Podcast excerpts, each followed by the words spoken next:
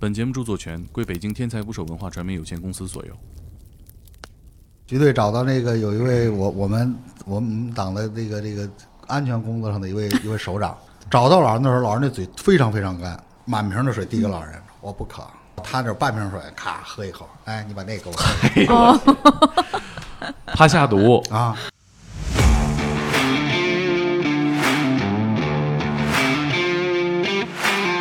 这个病到底什么样人会得上阿尔兹海默？一个是有遗传因素像，我 像我这样，啊这样这样 的，苏队急于培养一部分年轻人， 然后为二十年 后为自己做准备。备像这些老人，他晚上怎么过呀？迷。 最最后背啊着手拎着笤我帚，说您这两天都干嘛去了？打扫地球来着。 这就为什么说这太意外了！装装着面包说：“阿姨，您吃口面包。”我不饿，嚼一口，老太太看着咽下去。啊哎，呦我的天，咬嘴里还不行，得咽下去。对，你太吐了呀！太仔细孙了子！啊回来路过一个水果摊儿，孙子说：“奶奶，我想吃香蕉。”奶奶说：“行，拴着老头了。”结完账一回头，孙子告诉奶奶：“爷往前走公交车站。”啊老太太撒腿如飞就追。老头的小妹妹来给我提供了一个消息，说我们家原来特别穷，这个事儿没跟我们家的第二代说过。他们家没房，住在永定河上的一个破船上，嗯四十多公里以外，看见一个远处背着小孩书包的老人正在跳沙哇坑。他这是穿越了。穿越了。回来的时候，孙子，我这辈子也不吃香蕉了。请点击订阅我的播客，拜托了。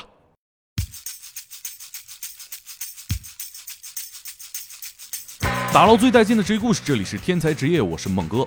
今天的嘉宾是来自北京市志愿应急救援队的苏队长和徐队长，他们的救援队专门救助那些患有阿兹海默症走失的老人。本期节目，他们分享了几个搜救故事：退役的国家特工和刑侦民警走丢了，他们会发生哪些意想不到的状况？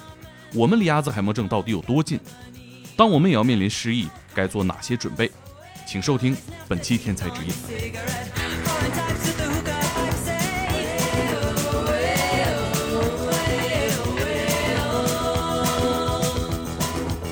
Walk like an Egyptian. 这个老爷子呢，八十九岁了，是铁道兵，嗯，转业。那么按照正常的军旅生涯来说，啊这个老爷子的工资懂了应该在挺高的，啊，对，那家属都不着急啊？其实这个是家属的这个聚宝盆啊，月月拿钱。能拿多少钱？大概呃，你的工资大概是几位数？五位数嘛个是百千万，呃五位数，四位数我也不看了，我上街流浪去吧 我他的工资是一个五位数，稍大。啊！烧哎，不，那你挣的比我多呀，我也找老板去。 完了，这这这这事儿你俩虽然没有没有，开玩笑，开玩笑。 对对对他也肯定五位数，他岁数他早跑 了，干不下去你们所以你们这还招人 吗？所以这事儿，你看啊这个老爷子这个五位数的工资，其实啊子女都从老人这儿花钱的。嗯，这咱不都那是不着急。对啊呀、然后别说这个不着急，我俩有过一起，我俩当时就想马甲脱了，把这小子摁摁沟里揍一顿，比这还气人比吗？这还气人。呃，老爷子是咱们抗美援朝的一个英雄。啊然后这个老头儿跟儿子呢住一个楼，儿子住楼上，老爹住楼下，也是一天来给老爹做一回饭。老爹呢是隔天被邻居发现没回来，然后嘿通知儿子丢了。我们在问情况的时候啊，最后我俩崩溃了。我俩当时正好就开会回来路上，就离我们很近，我们俩下来。最后他就去问邻居去了，找邻居打探老人有生活习惯远亲不如近邻，啊！对对对他对，儿子就问什么啥都什不知道么都不不知知道道。。我啊我说老爷子一般去哪儿遛弯儿，几点出去？不知道。哎呀，这我也不太清楚，就那样。啊，老爷老爷子抽烟抽什么？抽烟吗？啊，不知嗯道。喝是喝酒吗？啊，就是你看，我们一般问，比如他的生活习惯，然后他的身体情况，嗯里边有什么病啊嗯什么的，因为我们担心除了他这个阿尔兹海默症，有其他的症，嗯就是症状他是不是在啊外是面带带没带药？他能过对几比如天比？如说他有的嗯有那个糖尿病的，他啊得吃他东西之前对呀、得打他不吃东西，啊他两打天药不吃东西，他就很危险了。对对是对，就啊那种就像就像就像什么就感觉，就他像邻居，哎是对对对，那那不是不是他爸，那是他们家 邻居，还嗯而且那邻居关系还不咋地那种邻居。然后这个我们正在焦急寻找，这时候召集队员的时候呢，我们一个队员从颐和园的北宫门上车准备汇合，在公交车站发现了一个疑似老头儿，啊、嗯，拍了照片儿传回来，徐迪一看是，这时候就赶快找他儿子啊中午了，他儿子跟家呢，就是喝了瓶啤酒，冷静冷静。结果要开车去接呀、他喝酒了。嗨然后我们通知志愿者，你坐公交车送来吧。啊啊，我们在公交站那儿接的老头儿，真能添乱！你说这他这自己办还事儿呢，自己这还喝瓶啤酒对啊在家，这太有闲心这了。个办事儿呢经经常我们有的时候讲课会讲一个哄堂大笑的笑话啊，就家里头一开门闻闻见了非常重的煤气味儿怎么办？拿出烟来，点颗烟，冷静冷静。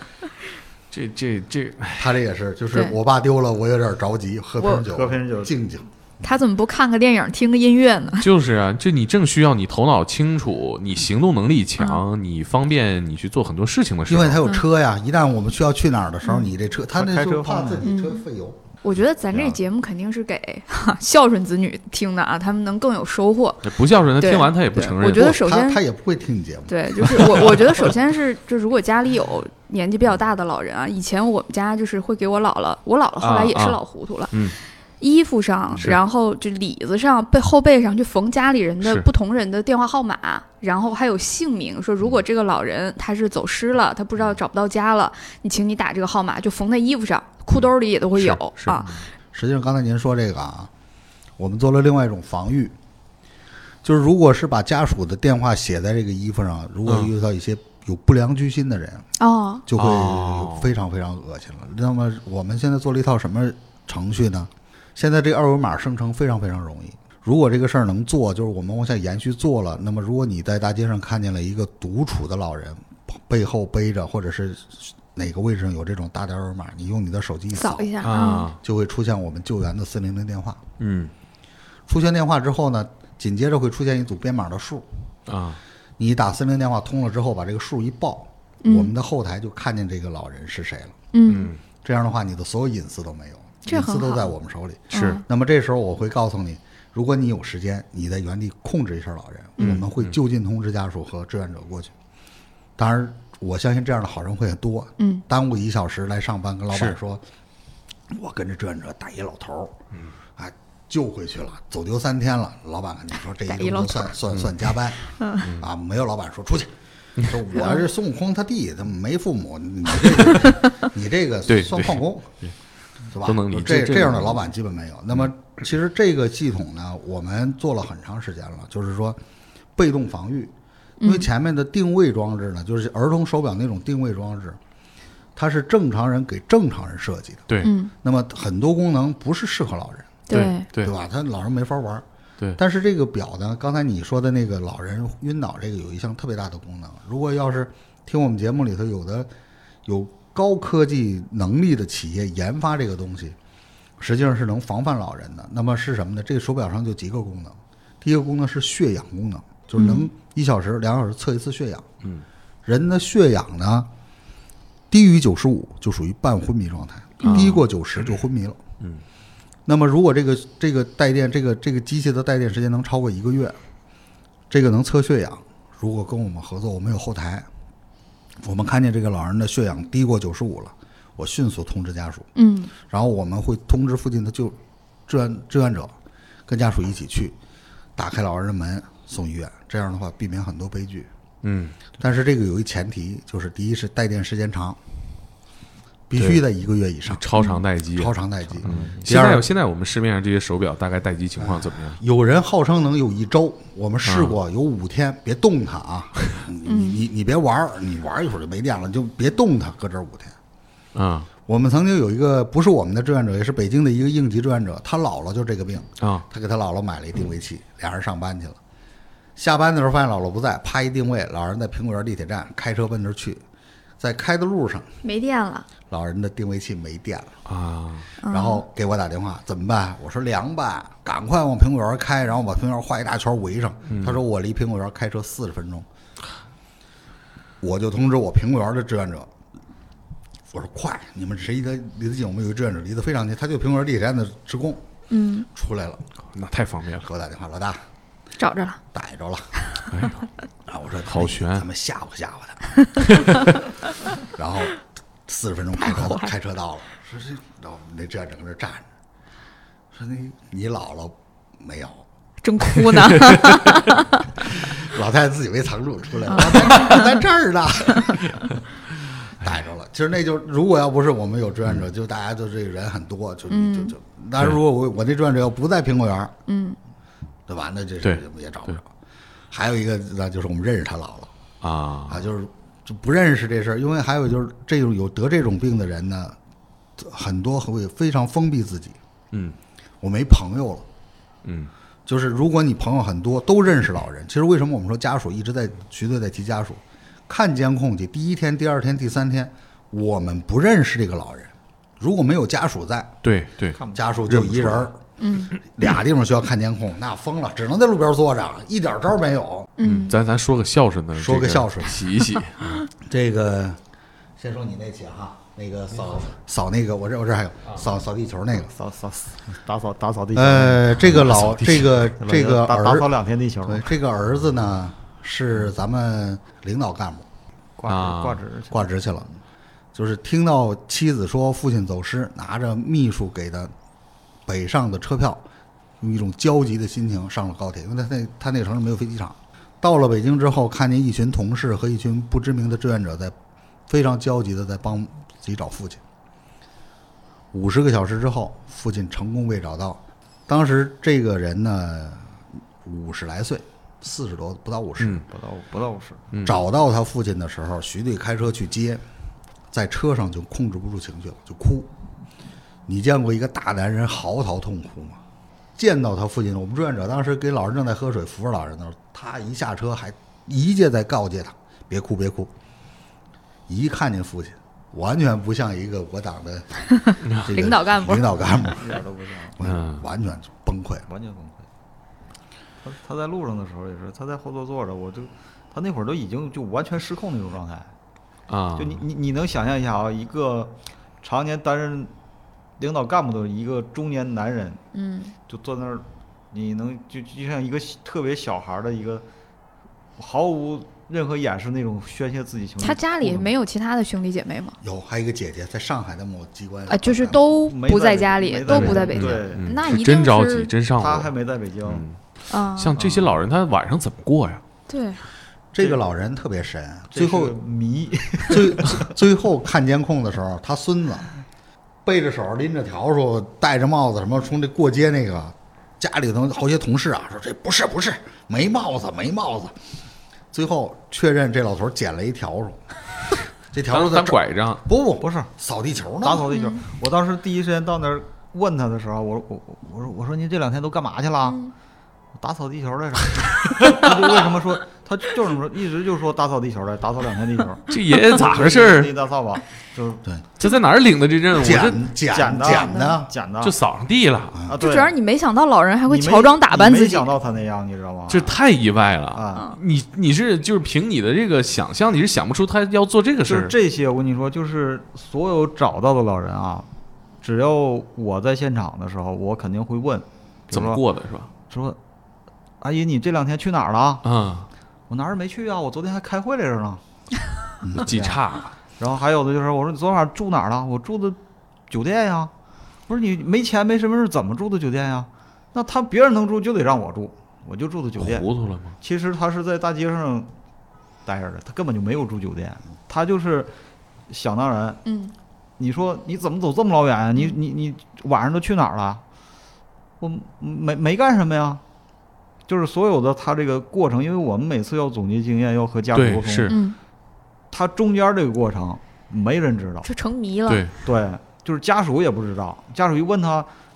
他嗯跟嗯回答我们是一样的。我我昨天没干什么去，嗯但你嗯没想到是老人还能说给自己乔装打扮一番，还嗯戴个帽子。他他捡着东西、啊，他捡那个那条黄子山那大侠不就是吗？对大侠捡我捡我着装备你了，在监路上控里可能家属都认不出来了，是吗？，对对对啊，就是我们房山的一个阿姨，一个奶奶，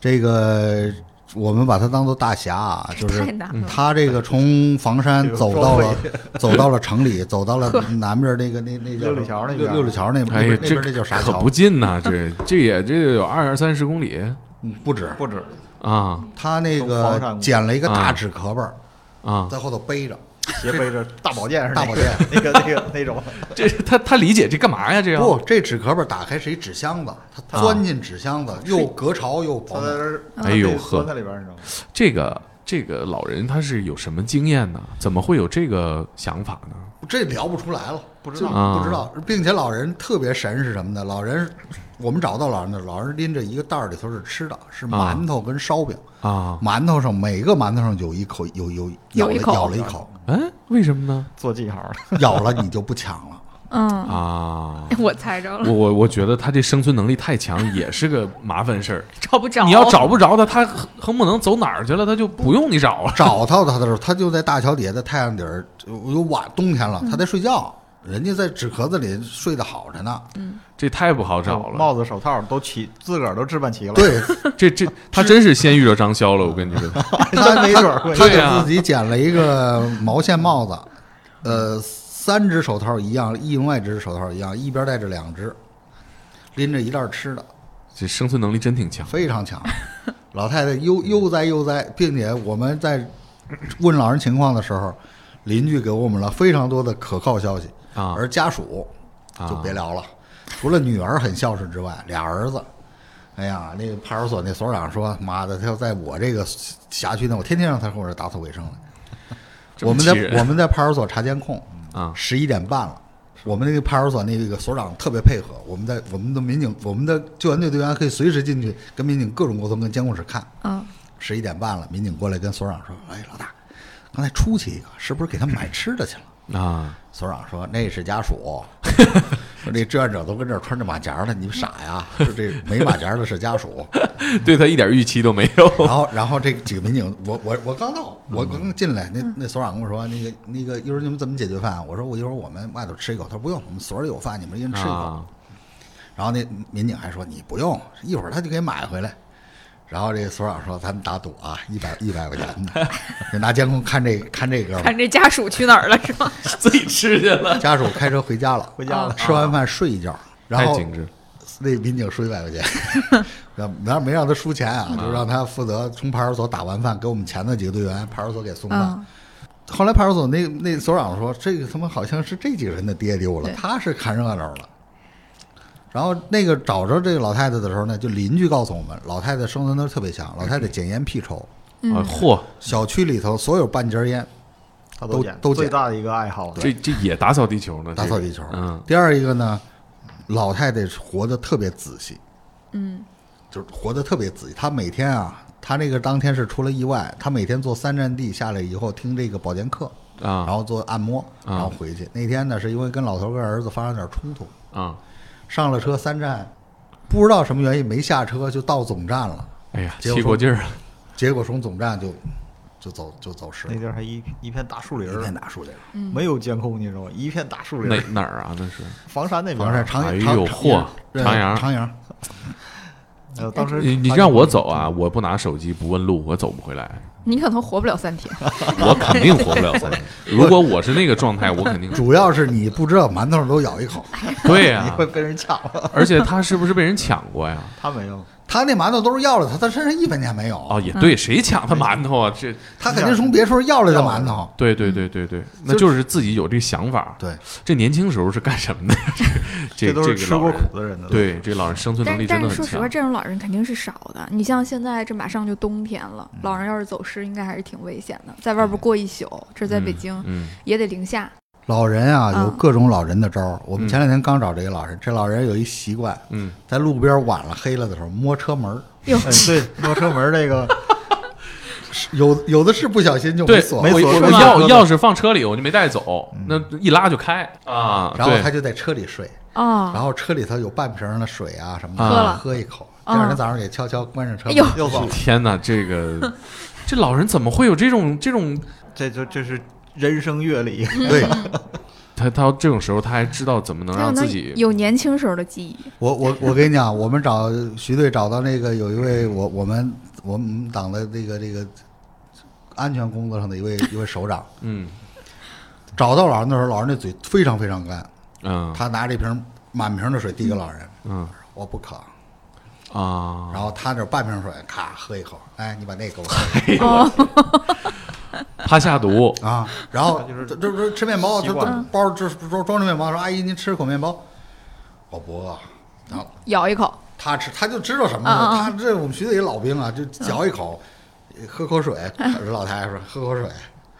咽一下去。啊就徐子你嚼口面包喝下去。老太太看着咽一下去。 啊，哎呦我的 天，咬嘴里还不行，得咽下去。对，你他都太让你 他吐看了呀他看着太他仔看着细你了吃他看着你吃，他这太那个就仔细是就我刚才说那个，我没丢啊，我我昨天还开会来着，哦就就这那还保密呢，对他手里嗯拿着对把自己行程还保。拿密着把花呢。嗯，徐子过来说：“阿姨，你把花给我吗？”那能，你不懂规矩，那能给嗯你吗？真是你想那会儿都哎呀这会儿了，冷穿着薄羽绒服对呢嘛，啊还找着他的时候，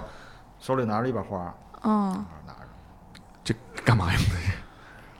这同志，执行任务呢？啊？ 我们是同不志嘛，，你你啊他在底下站岗呢嘛，花一扔，底下就得跑嘛，来特务了嘛。哦，啊，这是 这这是什么老电影里的？那可能年轻时候的经历，对，我他啊他这个他太强了，他年轻时候是是经历过什么呀？我都告诉你了，他是安全我工作我我我党的秘密战线的大领导。可是我通过这个，我我更能感觉到，就是你年轻时候强到这种程度，你得了这个病，你还是会没办法，会走对没丢办。法你看我我印象里面，我我我小的时候，爷爷有一天走丢了，他就是记不住事儿嘛，他在小区里就好给那个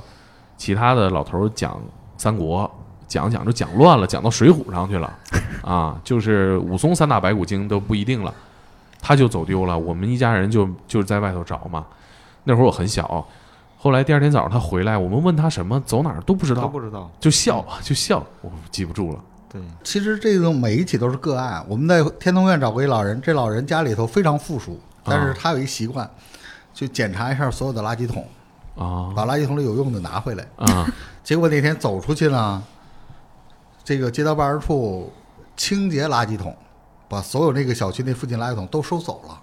啊！老太太走不回来了，没有、嗯没有引导对，物没了。没标记他了。原来就是一个垃圾桶，一个垃圾桶，一个垃圾嗯桶，哦，这老然后哎人，到这儿垃圾桶没了，那那天街道都收走了，他都他都去他就不知道怎么走，啊哎还可以这样啊都都去扫垃，都去清洁去了。哎，我想到一个问题啊，就是你嗯像这些老人，他生活相对规律的时候，他能从家里找回来，有一定的活动范围，嗯那家属应该怎么样？就因为你不能把这样的老人一嗯直困在家里。他的生活质量也不高，那你怎么能保证他的生活质量，还不能让他走丢呢？对，往往是有这种的时候，就用最最被动的方法把老人锁家里。啊，如果是把敢把老人放出来，就得是有人陪有着人，不但是有晾人陪着，得拴着啊。 哦，是就像吗那个带小有时孩候儿带带小小孩孩儿儿对对啊对那个往腰上一拴手链儿那手个不链是两个啊爸爸跟孩子连着一块儿那个嗯嗯手嗯，链儿吗？就是这个手链都容易丢。我们找的第一起，真正意义上第一起在石景山，这个老头儿呢是首钢一个厂的党委书记，老头儿也也也八十六八十七八十多嗯八十八十多，老太太跟老头儿去接孙子，从学校给孙子接完，老头儿背着孙子的书包。领着孙子回来，路过一个水果摊儿，孙子说：“奶奶，我想吃香蕉。”奶奶说：“行。”就拴着老头儿呢啊，买完香蕉，孙香蕉递给孙子去结账，老头儿没了，把手撒开了，哦老头儿那儿站着，去结完账一回头，孙子告诉奶奶，爷爷往前走了，特别近，三四十米拐弯三四十米就公交车站，老太太撒腿如飞就追，那也八十的老太太了，撒腿如飞也没咱快。拐个弯一看没有，哟赶快打电话，就家里一打，他们家人特别多。啊，我们当时来了好那多人北京那是找老人也疯了，那一起得有三四百志愿者在前嗯线。啊人海战术排了好几天，最后他是老头儿的小妹妹来，给我提供了一个消息，说我们家原来特别穷，这个事儿没跟我们家的第二代说过，他们家没房，啊住在永定河上的一个破船上，哦，哥哥十二岁他年轻的时候，担起全家的生活，捡煤糊在首钢，那时候不叫首钢，不是钢铁厂捡煤糊，嗯，所以我们因为家里特别穷这事儿是没跟儿子们说过，我们咱家里特别穷，但是他那些弟弟妹妹们对这大哥特别孝顺。啊结果这个妹妹一说出这事儿来，我们就决定，咱们看看老头儿是不是奔河边儿去了。因为当啊时一点儿、熟悉我们当时是一点儿没有没有没有现在现、现在就不没那么存多在了。嗯经验的那会儿，嗯沿着河两岸四十多公里以外，看见一个远处背着小孩书包的老人正在跳沙坑。啊他在啊！嗯他在永定河河岸上，不全是沙坑吗？一个个啊的那还挺危险的呀。找找船呢，嗯，啊嗨，找回来了，哇，他这是穿越了，穿越了。他又回哎去找他，他他就是记着他年轻对以前的时候的事儿，近期的对记忆他记不住。你要说问他说，说阿姨你早上吃的什么呀？记不住了。记不住了。呀，你说你小时候他小时候那些事嗯儿啊，记得特别清楚嗯是啊，是，就全全是那他还样得问你呢，我传哪儿去？回来的时候，孙子，我这辈子也不吃香蕉了。啊 孙子，好好多孙子都是长我心们，那个双女儿那年有一期也是，跟他女儿去，他女儿带他出去逛街，就在那个路边儿说买瓶矿泉水儿，嗯，买矿泉水儿交钱，一回头妈没了。哎呀，就就就那么快，就一转身的事儿，就好多都是。就真得我加小啊我心现哈。在特别理解对您说的这个得拴，要不说嗯那个说有什么办法，说你得定位器也好，怎么怎么样也好，那都是补救的办法，那个都是走失以后了。对，嗯，最好别其丢了。实很多，你看刚才苏队说，你给他关在家里，关在家里就是我们见到的啊，换门锁的多少多少家了，关在家里，他自己开着门儿出去了。出去了现在他们都换电子指纹锁指纹锁，这个人脸识别 锁，不录他的，哦哦不录他的指纹和这个面部识别，他出不去。哦，那老人天天在他家里，开开门儿他就出这去，你就找不着。憋这着个也不挺光是在家里啊，我嗯前几天我们刚给我小学同学的妈找着了，这 个他们家就换了锁了。换了现在是，他那手机上啊，一天老太太到门口来开这门得四五十回，是嗯吧？一旦老头不在，没在客厅，悄悄跑来，咔一动锁，开不开？嗯，但是他一动这个门，就知道我这同学手机上手就机上他会知道。就就来短信，啊，一天来几十回，他他这要开门，他有他有事儿，他要出去。开门想走，他这个他那走势就是什么呢？就是其实他们已经防防范非常严了。嗯，小区里面跟所有保安都打招呼了，别给我嗯妈，因为高档小区别放出去。啊结果那天来了新保安，新保安不认识。放出去了。这这阿姨没没有门禁啊，嗯我给你刷开。哎哎呦呵还，挺配合的。也没法说人有问题啊，这也问是题帮你们。后来我们说嘛，你们应该每隔一个礼拜到物业问问，对来是来没来新人？ 哎，你说这儿我得说说这个好心人的这个事儿。我跟呃你这说，说是好心人吧 这？个好心人好心人的事儿啊，呃，一个是那个二外那边儿有一个走失的一个老爷子，啊，当时家属说呢，这个老爷子腿脚不好，他上不了楼梯，就是出也不会坐公交车，就出去都是家里开着车带着啊去哪儿。然后他当时走失的时候呢，是搭了一条秋裤，嗯秋裤在脖子上围着，啊，秋裤在脖子上，啊像围脖一样，保这暖吗？不，这个裤腰在后背，一个腿在前面，一穿了一一跟知青年一样个穿了一只棉拖鞋，啊，就是你出去正常，就是如果你在大街上看见这一个人，你肯定觉得他他不正常。嗯你想脖子上搭一秋裤，嗯他呢从那个定福庄那边儿那个京通快速那条啊路特别宽嘛，是很危险但是他他有地下通道过街。啊当时我们找的时候看监控呢，就是好多线索都断了。后来就是看了一个，那还不是派啊是派出所的监控，那个那个路边儿的那个监控，一个小伙子搀着他下地下通道过去，又给他扶上来。那地下通道那一边儿呢是一个公交站，给他放在公交站上，然后还跟他说了几句话。嗯，小伙子很高兴的走了，做了个好事儿，做了个好事儿，扶然后老人过马路对了。扶扶扶老人过马路了，然后这个老爷子从那边上了公交车了，完了，奔通县去了对对，那方向那差的就远了啊，然后到通县呢，他又换了公交车了，换了公交车，这个公交车是环线，就啊，是转一圈儿到这儿，下下车下完人之后再往前开一点儿就是起点，是，又转一圈儿回来嗯，他做了五六圈儿在那儿，哎呀，就当时我们在看监控啊，这下车了应该下车了，按理说他应该去别地方了吧？对呀，我就看周边监控，看没有没有没有，这怎么办？后来实在没没办法了，我说回头继续看这个监控，看监控他往前走走走，又上车了，就转圈儿转圈儿转圈儿。哎，这公交的同事没觉得公交上有好人，嗯，如果这个有但凡有好人的时候，问一句，这老人就被就其实找大出家来还对是啊对这个事儿不敏感，我觉就得是对嗯别人家的老人不关心。他对是关心是什么？刚才我为什么又说好心嗯人这个事儿呢？这个好心人呢是，他觉得我是帮助他了，对但实际上他是、这个老人状况他是不正常的。对其实你可能你多问一下，对说您去哪儿啊或者什么，你住哪儿？他因为他不知道他住在哪儿，啊你问他，他答不上来，肯定都是有问题的。到时候咱我觉得还们是帮他还是报警啊，或者还怎是么对样老的人比较漠视吧。你要说对他觉得，哎，我给你送到地嗯方，或者你打听路。我们还有一个那个到西关的，这个老人就是他老家是县城，就县城一般有西关呀、什么这种啊地名嘛。对对对，他在北京之后呢，就是找西关，他说的是老家的那个习关，惯结果是给他拉到昌平西关去了。啊，这个这个小伙啊子早上早上送货一小货车，他在这个主路上走，嗯人家哎停车就问他，嗯，他说上西关，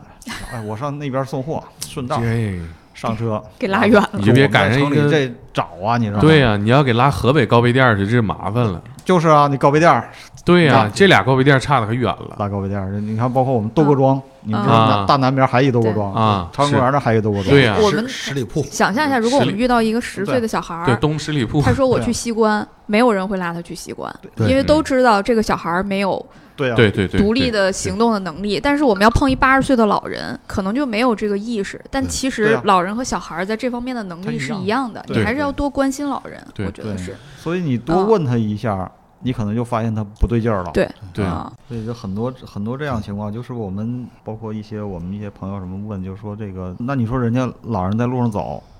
你不知道他是不是正常的，你怎么问呀？嗯你不能说大爷你是找不着家了啊吗？啊啊我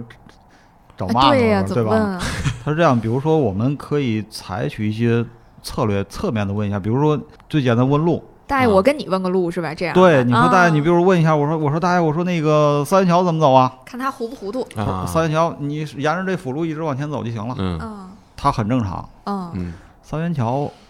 要么他不知道，他可能说嗯哎呦我不是这儿的，我也不太熟，嗯他会，那你问问别人吧，或者嗯怎么样，这是你就知道他是正常的了。嗯嗯如果他说哎呦这哪儿啊，嗯或者说你觉得他回答的不太靠谱，或者我问他这儿是哪儿你问他，你问他一个周边的一个地啊方，啊啊，啊比，如在我们那儿，我说问唐人街公园在哪儿啊，嗯老人都上那遛遛弯儿。对嗯对这边儿你说工体在哪儿，老人都知道对，他不知道就很奇怪他了，不知道就很奇怪了。那你再问他，嗯你住哪儿啊？嗯，房山你哦他说房山，那你就得再嗯好好问了。是啊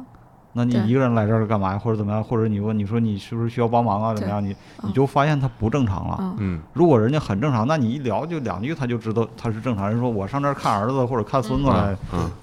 那你就知道他是正常的了。是是啊，而且我觉得大家可能需要多思考一下，多对想一下，就是就是你你常识理解里边这个老人会不会是这个状态？如果对不会的话，你有精力你你多问一句，那你像多联他系那一个下碰的那情况，一问他说：“大爷，你去哪儿啊？我找粮店呢。”那肯定不正常了，对对吧？？对，哎，或者说他说一个其他的外地的一个地名儿，而且我觉得大家对这个病实在是不了不够了解。嗯对对我看过一个数据，说中国是阿尔兹海默症患者最多的国家，因为可能我们人口和老龄化的问题摆在这儿，就是大家应该应该了解，因为家家都有老人嘛，对，也其实应该多了解我们在社区讲课的时候，我那课件儿里边儿就有这个相关的数据，跟大家普及这个。啊嗯然后通过我们和这个我们这将近三百起这些家属沟通，就很多家属家里老人他没有确诊是阿尔茨对呀海默是症，就他们就是包括咱们也是一样，就是理解老人八十了，他记忆力不好不很正常吗？对就这总不是忘个事儿超出常这识的事儿。对，这是正常的，他们觉对得。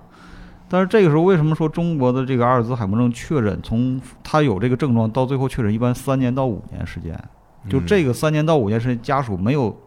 认为他是有病。嗯等到为什么很多确诊的时候，一确诊就是中度了，嗯他已经都出门找不着家了，嗯这种情况哦，才想着带医到医院去看一下啊，或者嗯是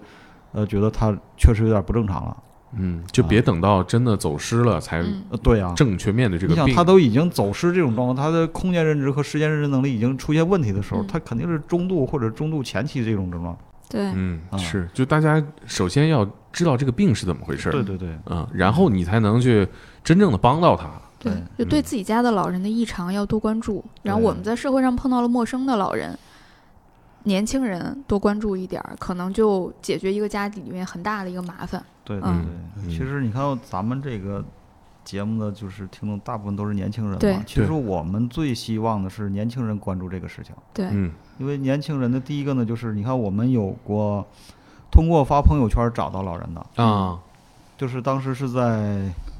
呃天通苑那边。之前我们做完寻人启事之后，我们的志愿者会转发，我们啊让家属呢也会转发，嗯，就是大家各种转发。当时还有就是论坛啊什么这种自媒体啊都在转发这个。然后当时找到那个老人是什么情况？两个小姑娘，晚上的大概呀也挺十十点多钟了吧，晚上他们是从吃饭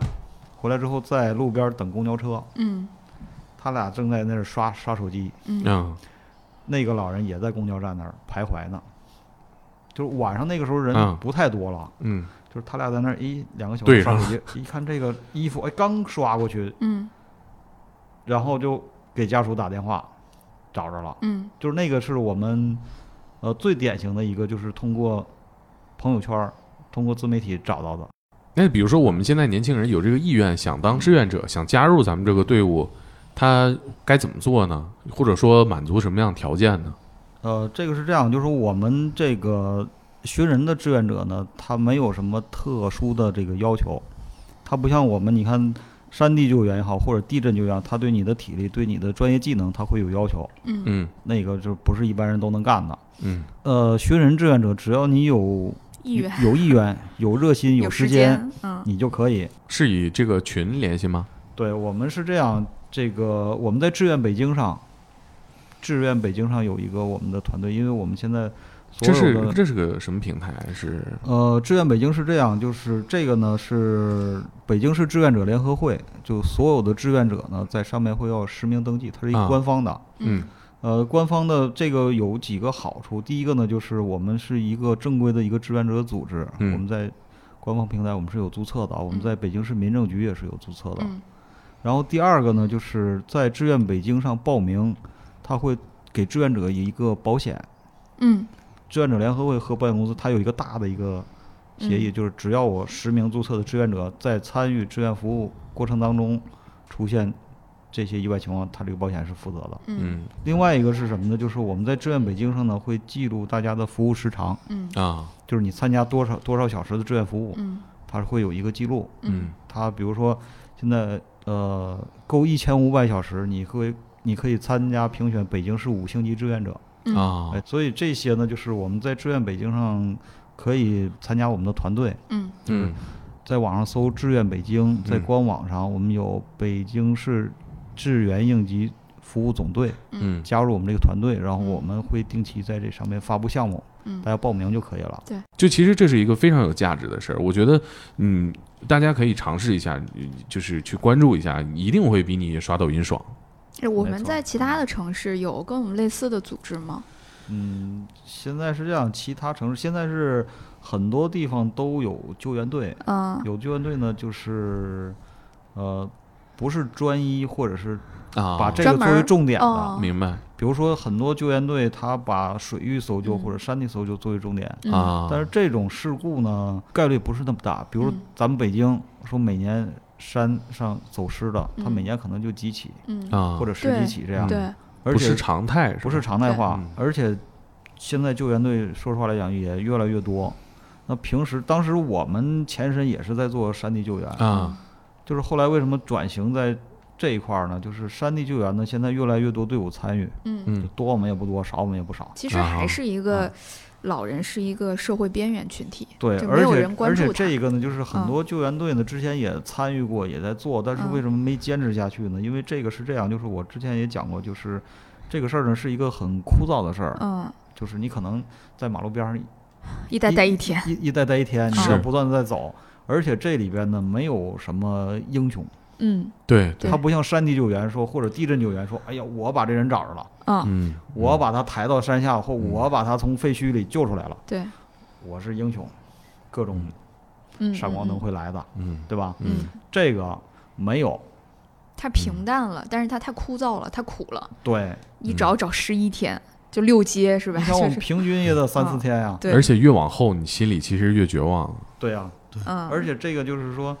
呃。没做这个之前啊，你想象不到说每天能有那么多人走失。是啊，大概会是一个什么样的体量？那个公安局那个数据是多少来着？那个北京呢，在有一年的十月份，公布过一个当月老人走失的数据，嗯就是当月那个月当月走失老人五百九十七起，在北京太市，多了北，京市哦，北京市城六区，太多了。啊，还是只只是城六区对，然后当月找到老人三十五起啊、死亡三十起，哎其呦他的这个五百多老头老太太还在还在街上玩儿。只是这一个月内的统一个嗯计月，对也就是说到下个月这个数字还不一定怎么样。那下个月还有下个月走失嗯的，然后会对还会累加那些没找着的。而且其实这个这个数据死亡的和找到的数字一样，真的挺让人揪心的。那是头条巨人他们做了一个那个走失那个白皮书，嗯呃，一年全国啊，全国一年是五十万嗯，啊这阿尔兹海默症的走失的。就是我一直说对老人的重视不够啊，其实我挺有体会的，就是。呃，我之前有一个医生的作者，他就给我讲过，说在医院里面嗯抢救老人的和抢救家里的中年人的哈，这个它是不一样的。有一个他们他们，呃，他跟他导师之间会有一个观念叫家庭本位主义，就是嗯刚刚也联想到您说的一些山地救援什么的。你比如说家里面一个中坚力量是，一个中年人走失了，那肯定是对家里边损失很大的，对嗯那肯定是举全家之力啊，就是去找。但是为什么那么多人会放弃老人？就老人在家里面嗯，贡献率不大了。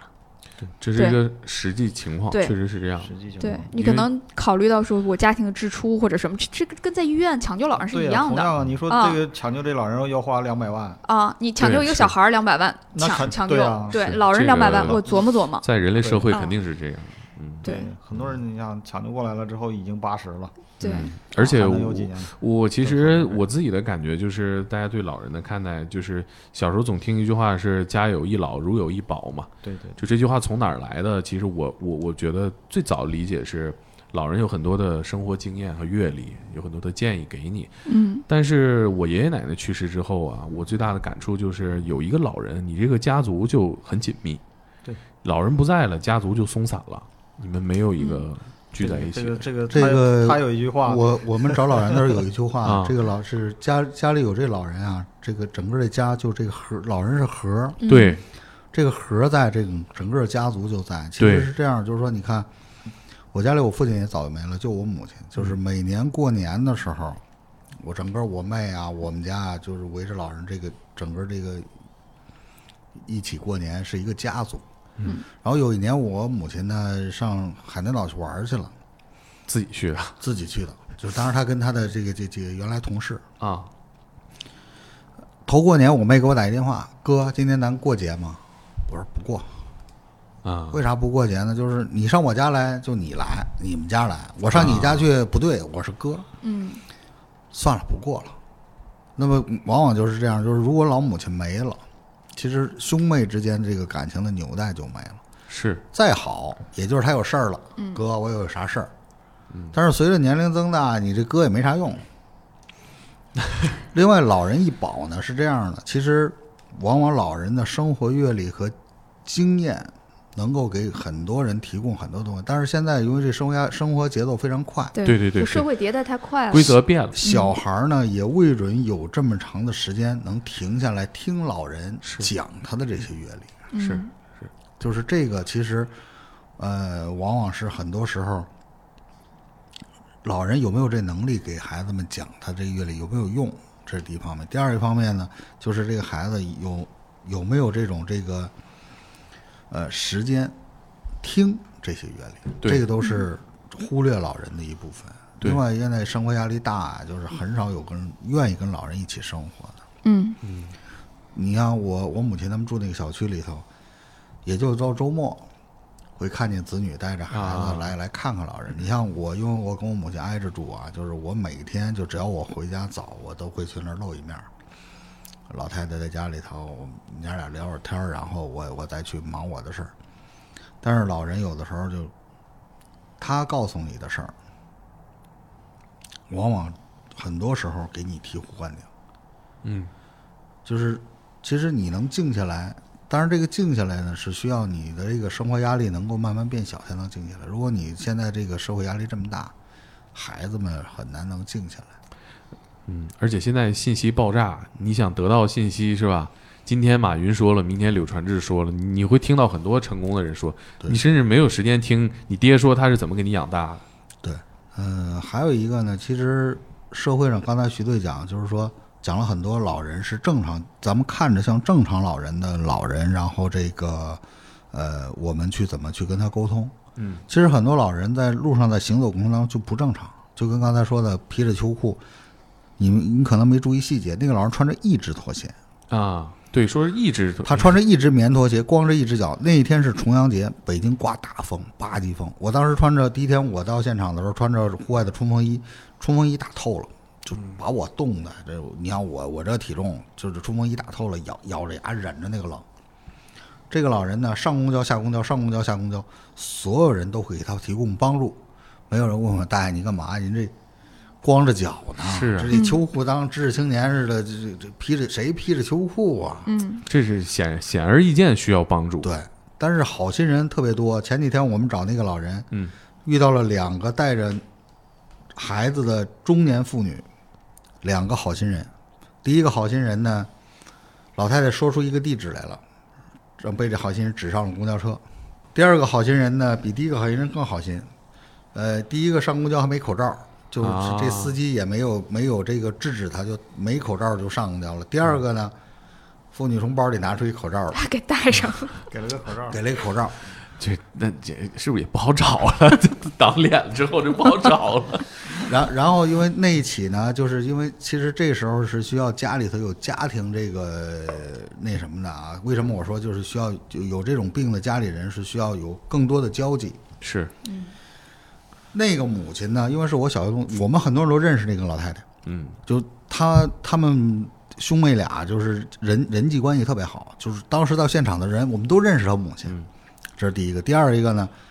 他儿子呢是一个单位的老好人，并嗯且也是这个在政府的这个这个行政机关的，就是，嗯然后来了好多同事，就没上班的同事都来了。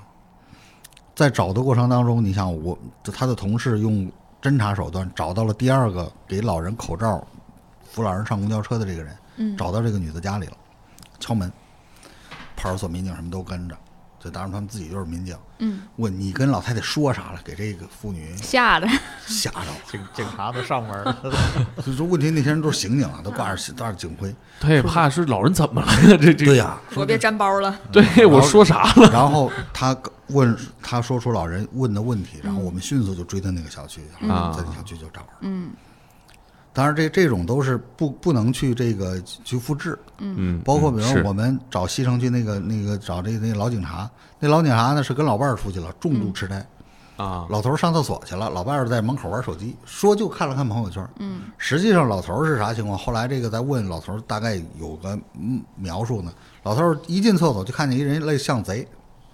啊，抓贼去了，他那人从厕所出来啊，他拎着裤子进来一看像贼，就把尿尿这事儿就忘了，啊就跟出来了。跟跟出来了，那人上公交，他噌就跟着上公嗯交了。这老爷子年轻时候干嘛？警，察呀，老警察公安局长，公安局长，嗨，哎我的天，就一路跟着人家下公交，他下公交，啊人家上公交，他一直跟着人家， 他就忘了他大几十岁了。对，我觉得您的这些经验，包括说每个老人以前是干什么的，他可能会在得这种病的时候出现什么症状啊，这些对家属还都是挺有启发性的。对比对如对，我可能对就他年轻会时候会做什对么？去关注一下 其实我们老人在现场的时候，我们问的问题啊，最就是必问的，嗯一个是老人原来住在哪儿，啊，比如说现在很多拆迁的，嗯，他可能回老家，他原来住在哪个村嗯儿里边儿或者是什么地方，嗯还有一个就是原来工作单位在哪儿，嗯他回的原来工作单位。嗯你看我啊们那个那一起是，那老爷子原来是那个车辆段的，嗯开开他是啊开货车的火车司机，嗯啊，最后在哪儿找？在丰台车辆段那边儿，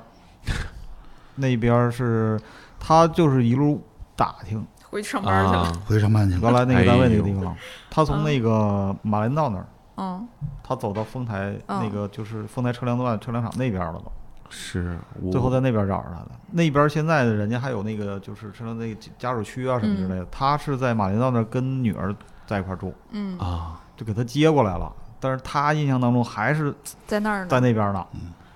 啊，所以这个就很关键，就是一个就是呢，家属自己如果发生这种情况之后，自己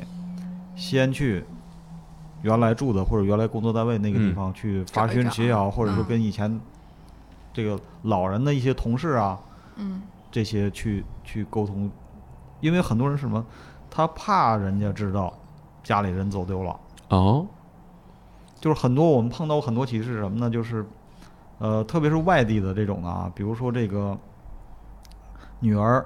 把父亲接到北京来了，嗯啊，来了之后呢，老人走丢了，他不敢发朋友圈，不敢说什么对，哥哥姐姐在我在老家呢，对对说对到你这儿来，你把爸爸弄没了，怕人说他炸了，他怎么说？也他也着急也他他着也对，一个是担心家里人着急，另外一个怕埋怨他，也是，他就觉得那我先找吧，找着了这事儿就过去了，就不提了嘛。哎，那找不着呢，对是后果不就严重了吗？对对对，是都，我觉得都分组嗯吧，把所有家属什么的 分一组，屏蔽屏这蔽屏这蔽掉个嗯我们在回龙观那儿找过一个老太太呢，老公是军区空军司令，啊，然后这个儿子闺女在军区都是，嗯，我的我军的高级领导，他这小闺女看着妈，结果妈丢了，丢了就自己找，他他不敢说呀，挺倔强。啊不说不，他主要是不哎敢说他，还埋怨，那不是是埋怨啊。嗯后来他哥他姐来了，那那领导派头那说，那你别你看着了，我们能看，嗯，因为什么呢训了一顿，他是指着他母亲这个钱，然后他哥哥给弟姐姐给钱生活费，啊哎，，这这生活来源断了。嗯这这对，最后他他哥来了，就是还说说他，他姐来了就二话没有，直接搁车上直接就给妈拉走了。部队的家属、警察的家属，这都是跟您自己圈子比较近的，是不是？咱们这个团队服务能力很有限，就只能辐射到自己周围的这一圈儿。目前，目前呢是这样的，我们的志愿者呢，实际上，呃，乍一听我们这数啊，觉着我们这志愿者还挺庞大的。嗯我们现在大概有五百多志愿者啊随时能出队的人有百十人了，就随时出现救援，我们召集人就能出队。实际上，在北京一个几千万人的大城市，有这五百人，太少了，不是太多了。这嗯跟每个月走失的也就刚持平啊。对，嗯，而且这些人里边还都有工作。对对呀、，不是随时随地都能来。对嗯所以这个如果我们的志愿者从五百变成了五万，嗯，也许就是随时都能在这个公交车站，在集结的路上就把老人带回去了。对，是可能北京每个地方都能有。对对嗯，这是一个。第二一个呢，我们从一六年开始找啊，就是我们慢慢的被社会认同，我们的那个马甲呢，呃，从最早很多人不理解，包括我们救援队的兄弟队也不理解，说你们干这干嘛呀？山上找个人的、哎、英雄， 你们这低脑袋找老头老太太，就是我们那是经常会开玩笑，就就低脑袋。 逮逮逮老逮老头儿老太太，逮老头儿老太太有各种笑话。我们队里当时有一个女孩儿，啊嗯三十多岁了，未婚， 嗯，在石景山找一起，她回到家下班跟她妈妈，我去找老头儿去 了。然后这个爸妈就说去吧去吧去吧，就是没嗯鼓励嗯没没没结婚的嘛。然后这个半夜没回来，老头儿老太太不睡觉，在客厅坐啊着等着闺女。等着闺女到凌晨两点，闺女回来了，说找找老头儿了吗？找了找了，说找着哪天带回来看啊看。这往家带着这 这乱了闺闺女这这走一天了，挺累，小睡了。说老老头儿多大了？说七七七十九。 爹妈上火了。 妈说，再怎么不能比我大 吧？对呀、这这闺女就睡了。第二天早上起一起来，发现爹妈没睡没睡，没睡，睡不着客。厅客厅座儿，说这找什么老头儿？啊说是痴呆了，说 这。后后来这这这这解释不清楚了，给我打电话说那个他妈也给我打电话说，我闺女我说嗨，我说我们这儿一个痴呆老人走丢了，我们找着老头儿呢，不是他找老找啊 找对象去，老给太家太里吓够呛啊！但我们不叫吧，先不聊了。 先不聊了， 先不聊了。老头老太太特别紧张，就是这个，他是需要这个大家这个很多时候是，呃，需要大家这个理解很多东西。另外一个呢，就是说。知道我们这个团队的人，从最早我们做山地救援，其实我们是一个非常小的一个圈子。嗯，慢慢现在呢，就很多人知道我们了，就是有人从网上会查。你像前几天就有一个这个节目《鲁豫有约》找我们，就是一个新的一个小编导，就是我们见到了，非常年轻。嗯，他不打词，不打电话，他在哪儿？他在抖音上留言。抖音啊上后台留 言，啊，哎呀，这弄得我们就是说实话，像我这种人看我自己抖音看一眼就完了，都不光想翻留言。这也是为我们的一个志愿者管理员，也没什么太大时间去刷呀。对对对，他看见了，说哎，这啊给徐队，徐队说那跟你说一事儿，说鲁豫的人找嗯咱们， 是不是骗子？所以这东西就有代沟，嗯，就是他他会用他他认为他的对方法对，嗯就他很年轻。对，那么还有呢，就是说，因为通我们刚开始不敢宣传是什么呢？因为我们就这点儿人，啊嗯，如果一啊明天白我们有过一段时间啊，就是出现过疲于奔命，帮不了那么多人。呃，当时这个救援是这样的：首先是四季青走丢一个老人，啊，出队找，找的过程当中还没找着，第二起救援就到了，分出一半人奔第二起，然后这波人第二第一起继续分析，第二起找的过程当中，第三起就到了。啊，支援不了那么多是救援行动。是因为嗯最开始的时候，我们刚一开始的时候，就是没人知道我们，我们那会儿也没有四零零电话了，就是我们主动给家属打电话，嗯，就是我们在，因为我们最开始的呃头条薛仁的时候，他一成立的时候跟我们就我们一直合作到现在，嗯就是我们双方合作的特别好。然后他那儿一发这个寻人启事，会通报我们，我们会看到之后，我们主动给家属打电话。啊那会儿就跟人解释我啊们是干嘛的，啊我们是志愿者。啊，然后家属说你们收钱 吗？我们收我钱们不收 钱，我们连水都不喝，饭都不吃，啊真的真的是那 样的，就是你。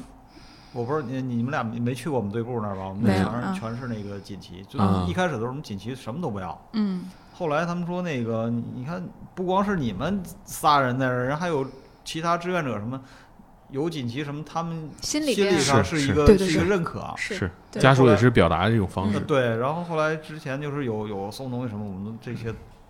都不要，说锦旗拿锦旗可以，紧急收呃，这这个可以有，这个没有问题。嗯，就最起码说对这个我们这个事儿，对于志愿者，对于大家是一个认可。嗯对，啊。然后后后来就是我们慢慢的有了经验，我们做总结，然后整理这些这相关的经验，我们会有这个志愿者的培训，呃，需要干什么，我是们几级响应，各个分工，每个岗位需要干什么，嗯呃，这些逐渐的会有了。包括现在你看，我们到现场需要有家属签字确认，就是我们有一个家属告知书，嗯这里边就会提到我们这是公益项目，任何人不得以任何借口跟家属收费收啊好处，这这是明确的，告知他啊一定要告知。到现在现场指挥会有这一个表儿，告知你是什么情况，然后家属又有什么义务，你要如实的向我们描述老人的情况，嗯你不能隐瞒。有的嗯根本就不是老年痴呆症，是抑郁症。哦离家出走的，我们碰到好多回。他他他不说呀，他一说抑郁症自己离家出走了，要有自杀倾向了，那我们也没有办法。嗯，他他这是说嗯另一套事情了，另另另一个方法，另一嗯条路子了，跟这个是完全不一样的。对，嗯就是为什么说我们把这个我们的这个目标定位的很明确，就是患有阿尔兹海默症的走失老人。很多人之前不理解，说那你看，同样是老人走丢了，或者有嗯寻人你的就，给找找你呗。你你，反正你们都是找人嘛，啊，对啊嗯对吧？你像北京这么大，对就哪怕说在农村地区，其他郊区你也没法找，那是大海捞针一样，嗯他会躲着你。那患有阿尔兹海默症这老，他不是故意走，他也不想走丢，嗯嗯，他也找家呢，他丢了他也着急。嗯他为什么说很多老人一走二十公里、三十公里，嗯从跨区跨好几个区，他没躲起来，他一直走。他一直他是在路上走，他也想找嗯持续家留下线嗯索，对，他就想我快点走，嗯我我赶紧回家，赶紧怎么样找到嗯自己家人，嗯所以他是在不断的是动。而且这一这一类人他会特别危险，嗯他很多人他是不求助的，嗯嗯他并不是说哎呦我我饿的不行了，我找个人说小伙子你帮我买瓶水吧，或者怎么，或者店铺里去要点吃的什么的，这种很少。所以嗯是我们就最后明确，我们本身能力有限，我不能什么人都管，有针对性，只针对这一类我们能嗯做好。我嗯们积累我们的经验，让更多的人知道我们的经验。是这个病到底什么样人会得上阿尔兹海默症？ 一个是有遗传因素，这个就是像我像我这样的，像这样像这样 的苏队，家里家里，所以苏队急于培养一一部分年轻人，然后为二十年后为自己做为自准己备做准备了。不是 我这这我说是瞎开玩笑啊，假如苏队要是走丢，我觉得这些志愿者也好找，这都个太这个熟我们了。都集体关 机。我爷爷也也也是这个阿尔茨海默症，那我是不是也有一定几率呃，是有几率的。嗯我们找过的，你看大学教授有患这个病的走过，啊人大的教授，嗯嗯，清华的教授，清华的教授，这跟你你知识不相和你干，啊知识不相干，并不是说你学，其实这个学历高呢，它相对来说会降低一些风险，但嗯并不代表你完全不得这个病。对对对，嗯嗯，然后是你看，我们找到没有文化的嗯也有，嗯这个做生意的身价很高的嗯也有，我今天觉得我我患阿尔兹海默症的概率可能还挺高，这样早早做准备。早做准备哎对，对怎么准备？对，这个准备你看啊，我这个我我女儿苏队都想过了是吧我我这个考虑好 我我考我虑好我队里头另外一个发起人的儿子，啊？就是这个都成为我们的预备队长，哎呦，培养接培班养下一人，代培养起来，培养起来，传帮带了，咱们救对救二代，救二代，救二代，救可以援救援的二代，救援救二二代，代，嗯，大家一起吧，就是这把它变成一个社会的事儿，让大家都能认同和关注。嗯